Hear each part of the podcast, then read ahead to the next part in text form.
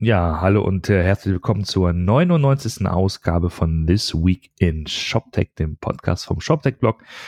Hier ist Roman Zenner und heute auch mal wieder äh, der Rückblick der ShopTech-Woche mit Martin Möllmann. Schönen guten Morgen, Martin. Moin.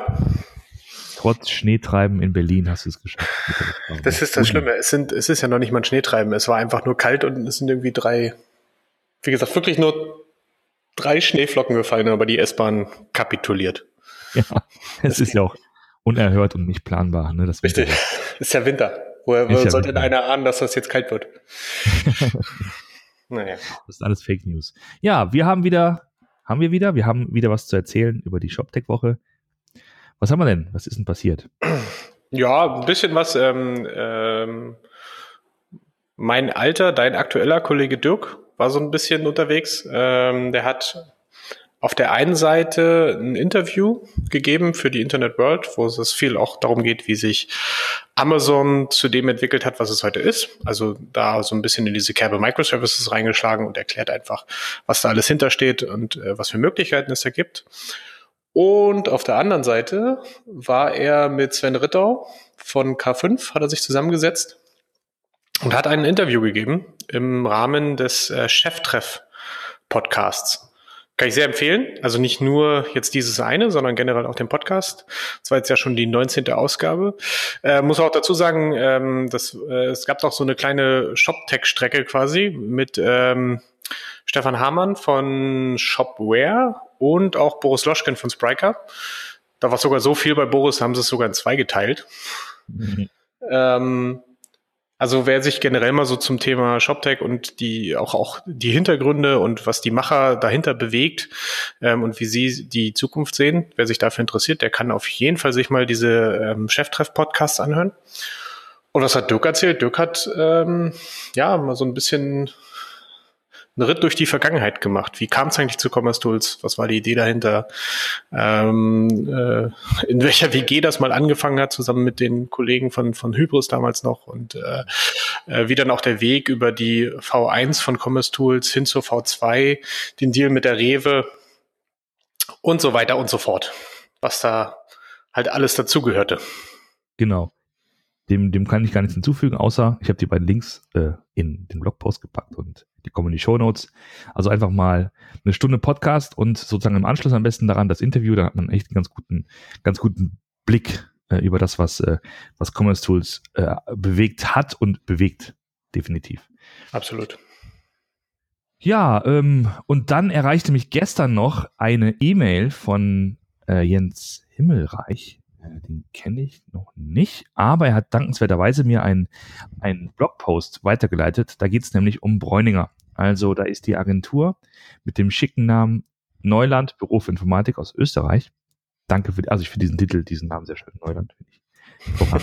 ähm, und ähm, da geht es um Bräuninger und ein, ein längeres Interview mit Alexander Knöller den ich auch nicht genau kenne, aber ähm, das wird sich bestimmt hoffentlich bald ändern. Ähm, sie reden über Bräuninger, über ähm, die Plattform, nämlich wie es dazu kam, dass sie sich dazu entschlossen haben, von Hybris auch wohl wegzubewegen zu einer ähm, PHP-basierten Eigenentwicklung.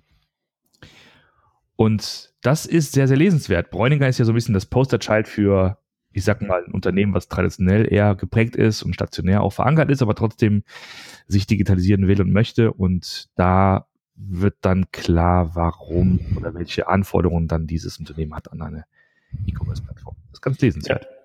Absolut. Also was, was, ich, was ich sehr spannend daran fand, was wir ja auch von, von Bräuniger schon öfter mal gehört haben, ist, dass sie das, dieses Thema sehr, sehr progressiv angehen und da auch ähm, eigentlich wenig Kompromisse machen. Also wenn sie sich einmal für, sag ich mal, für einen, für einen Weg entschieden haben, dann ziehen sie ihn auch relativ radikal durch und äh, versuchen dort auch wirklich, sag ich mal so, das, das Letzte rauszuholen.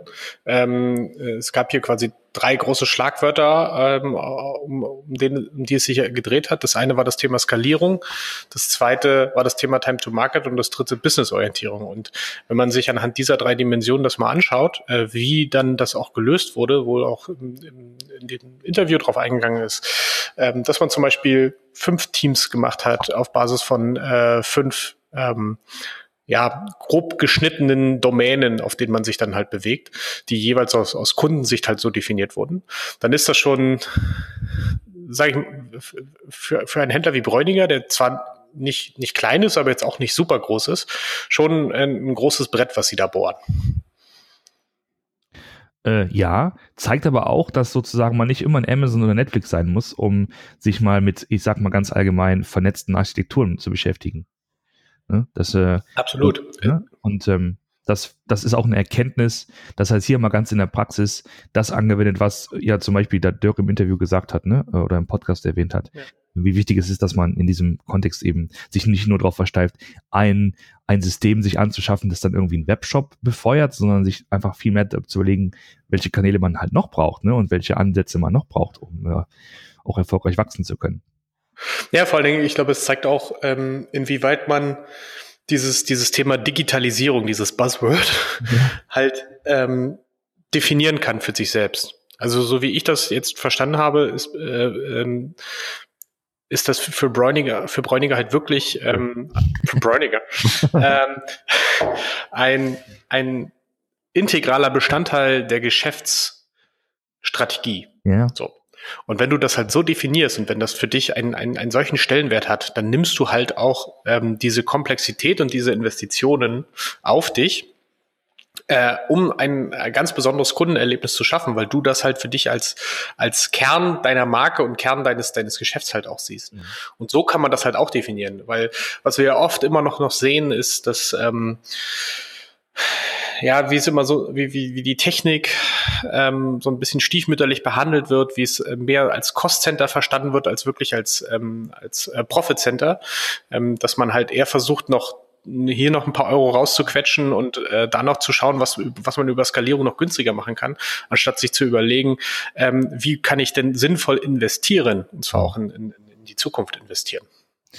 Genau, und es sind eben so Schlagworte wie ähm, Flexibilität, das ist noch ein großes, ein großes, ziemlich äh, hohles, äh, eine hohle Phrase.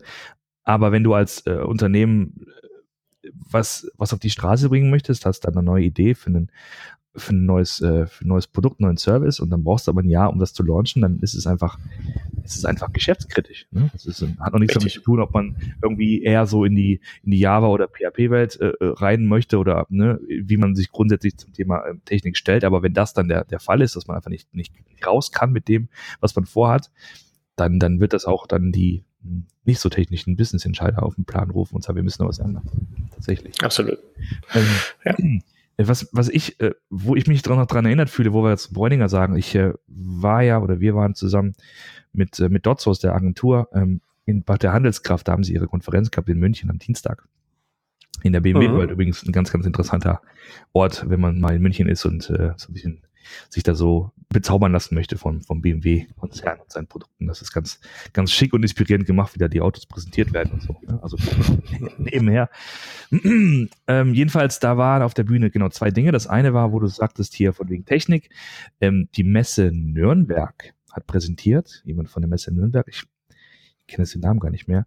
Und da war so ein, ein, eine Idee oder ein, ein Ansatz zu sagen, pass mal auf, ähm, wir ähm, wir wollen erstmal, natürlich wissen wir, dass wir Technik äh, brauchen, aber wir, wir machen mal die ersten Planungen als Unternehmen ähm, erstmal, erstmal ohne dediziert jemanden von der Technik dabei zu haben, ähm, äh, um so sozusagen sofort äh, äh, um zu verhindern, dass wir sofort in so eine Marschrichtung gehen, wo wir uns sofort über Systeme unterhalten. Ähm, was ich damit sagen will, ist, dass natürlich, ähm, wie man bei Bräuniger sieht, es äh, an einem Punkt entscheiden wird, dass die Technik eigentlich behindert, dass ein Investitionsobjekt wird. Trotzdem, trotz aller Technik, ähm, es hilft nichts, wenn man nicht vorher ganz klar eine geschäftliche Motivation hat und, und sozusagen einen Wert in, in der, in, in diesem, äh, in diesem Feld sieht. Ne? Mhm, absolut. Also es geht sozusagen, es sollte jedenfalls nicht darum gehen, ab Stunde null sich sofort über so eine Systemauswahl zu unterhalten, ne? sondern nach wie vor gilt, es braucht einen Business Case dafür. Und das ja, naja, vor allen Dingen, du musst ja, genau, du musst ja wissen, was du mit dem System erreichen willst, bevor du dir überlegst, welche Systeme du, du, du äh, dir überhaupt anschaust. Genau. Und das war eine ganz interessante, ganz interessanter Ansatz, wo ich auch glaube, dass es da auch intern natürlich äh, einige Diskussionen gegeben hat und gibt, weil man, ähm, weil man eigentlich vorher, oder das ist so ein bisschen äh, intuitiv, dass Unternehmen, die, die äh, sich in die Richtung entwickeln wollen, erstmal äh, beim EDV-Chef anrufen und sagen, hör mal, kommst du mal eben kurz hoch, wir müssen was, was machen. Wir, ne? Also, und dann wird sofort ab Stunde null über das Thema Datenbank und, und, und Datenmodelle geredet, anstatt man sich so Gedanken macht, wo man überhaupt hin will. was ich noch erwähnen wollte, ähm, was mich auch, weil es gerade bei Bräuninger drum ging, mhm. Da war äh, CH Beck, der Verlag CH Beck aus München auch auf der Bühne. Und CH Beck ist ja. ein Unternehmen, das ist, ich will mal sagen, uralt, äh, 1753 gegründet, ist heute sozusagen ein bekanntes Unternehmen, vor allen Dingen für die Branche, also für, für, für, das, äh, für den Bereich Jura, äh, Recht und Steuern. Also jeder Anwalt hat ja und jeder Steuerberater hat ja irgendwelche die gesammelten lose Blattwerke von, von Beck da stehen. Jo. Im Regal. Und die haben dann in den letzten 15 Jahren selbst so, ein, so, ein, so, ein, so eine Software entwickelt und haben sich entschieden, Mensch, wir müssen da auch was tun, wir kommen auch nicht mehr so richtig weiter. Und wenn selbst ein so traditionelles Unternehmen wie in diesem Fall CH Beck in einem, ich sag mal, eher konservativen Umfeld wie der Verlags- und Buchbranche sich dazu entschließt, sowas äh, zu machen wie verteilte Architekturen, Microservices und Co. und in dem Fall ähm, das Ganze mit Commerce Tools macht, dann heißt das, dann ist es der Beweis dafür, dass man eben, wie gesagt, nicht nur Netflix sein muss und Amazon, um sowas auf die Beine zu stellen, sondern auch ich sag mal, ein ganz normales Unternehmen, auch mit, mit begrenztem IT-Know-how, wahrscheinlich auch mit begrenzten Ressourcen, ähm, sowas auf die Beine zu stellen. Ja. Jetzt muss man natürlich sagen, dass bei CA Beck ähm, die, die Herausforderungen natürlich ganz besondere waren, die es eigentlich fast notwendig gemacht haben, sich eine solche äh, distribuierte Architektur zuzulegen. Weil äh, wir haben da ja was habt ihr äh, kommuniziert? Ich glaube, 10 Millionen Artikel, ja, 10 Millionen. SKUs und 7 Millionen Kategorien. Genau, richtig. Ja. So. Und das sind natürlich schon Zahlen, wenn du die in einer, in einer großen Datenbank abfackeln willst mit den äh, Abfragen da oben drauf. Ja. ja. Äh, das ist, äh, ist glaube ich, schwierig. Aber was ich, was ich spannend an dem Case fand, ist halt auch zu sehen, dass man teilweise sogar den umgekehrten Weg gehen kann. Das heißt, von einer äh, bestehenden, selbstentwickelten Architektur weg, die vielleicht dann auch irgendwann ähm, aus den Szenarien oder aus den gedachten Use Cases herausgewachsen ist, hin dann vielleicht doch zu einer eher standardisierteren Lösung, dass das sogar auch funktioniert, weil man sich dann halt auch auf das besinnt hat, was wirklich, was wirklich im Kern ähm, des Geschäftsmodells ist. Ja. Und dass man das vielleicht dann auch mit, mit einem gewissen Standard sogar äh, bedienen kann. Mhm. Genau. Ja, und das wollte ich noch kurz erwähnt haben. Ähm, ja, aber sonst warst du schön BMW fahren. Ich war nicht BMW fahren, ich habe ja bekanntermaßen etwas ähm, äh, empfindlichen Magen. Es gab dann abends so eine, die hieß dann irgendwie BMW, BMW Drifting Experience. Da konntest du dich in ein Auto setzen, so einen, so einen dicken M4 und konntest dich dann so durch die Gegend schleudern lassen. Das ist, hey, hey, hey. das ist nicht mein Fall. Das ist nicht mein Fall. Aber es, gab, es gab genug Leute, die es gemacht haben. Und die waren dann entsprechend auch äh, äh, euphemisiert und sind dann mit der Kreditkarte nach gleich sofort zum egal. Ähm, zum M4-Counter. Aber sag mal generell, die Kollegen von Handelskraft sind scheinbar sehr, sehr äh, automobilaffin, kann das sein? Ja, richtig. Die letzte Handelskraft war ja bei Porsche in, in Leipzig, wenn ich mich recht entsinne. Genau, schönen Gruß an Olli und Co. Äh, ja, richtig. Äh, scheinbar hat man da so eine gewisse Affinität. Aber weißt du, vielleicht ist auch die Zeit vorbei, wo man, wo man sich so für eine Konferenz in, in einem mehr oder weniger piefigen Hotel trifft, ne? Und, und da das Ding abfeiert, sondern vielleicht braucht man einfach mal ein bisschen mehr Entertainment. Ähm. Richtig, richtig. Zum Beispiel, dass man irgendwie eine Kartbahn in die Tiefgarage eines Stadions baut. genau, wo normalerweise die Folgen von Cobra 11 gedreht werden. Ne? Also immer wenn man Cobra 11 Folgen sieht, oh, Telefon.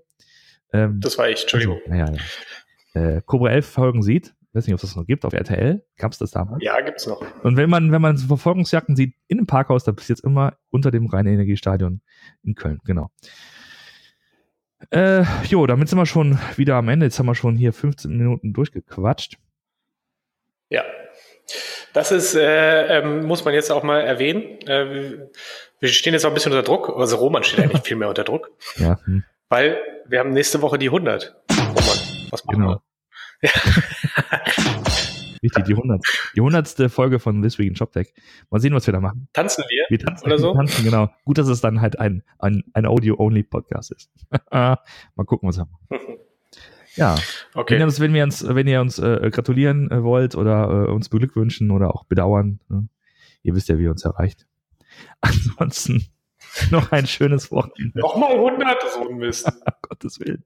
Das reicht dann aber auch 100 und dann ist aber Schluss, ne? Richtig. Richtig.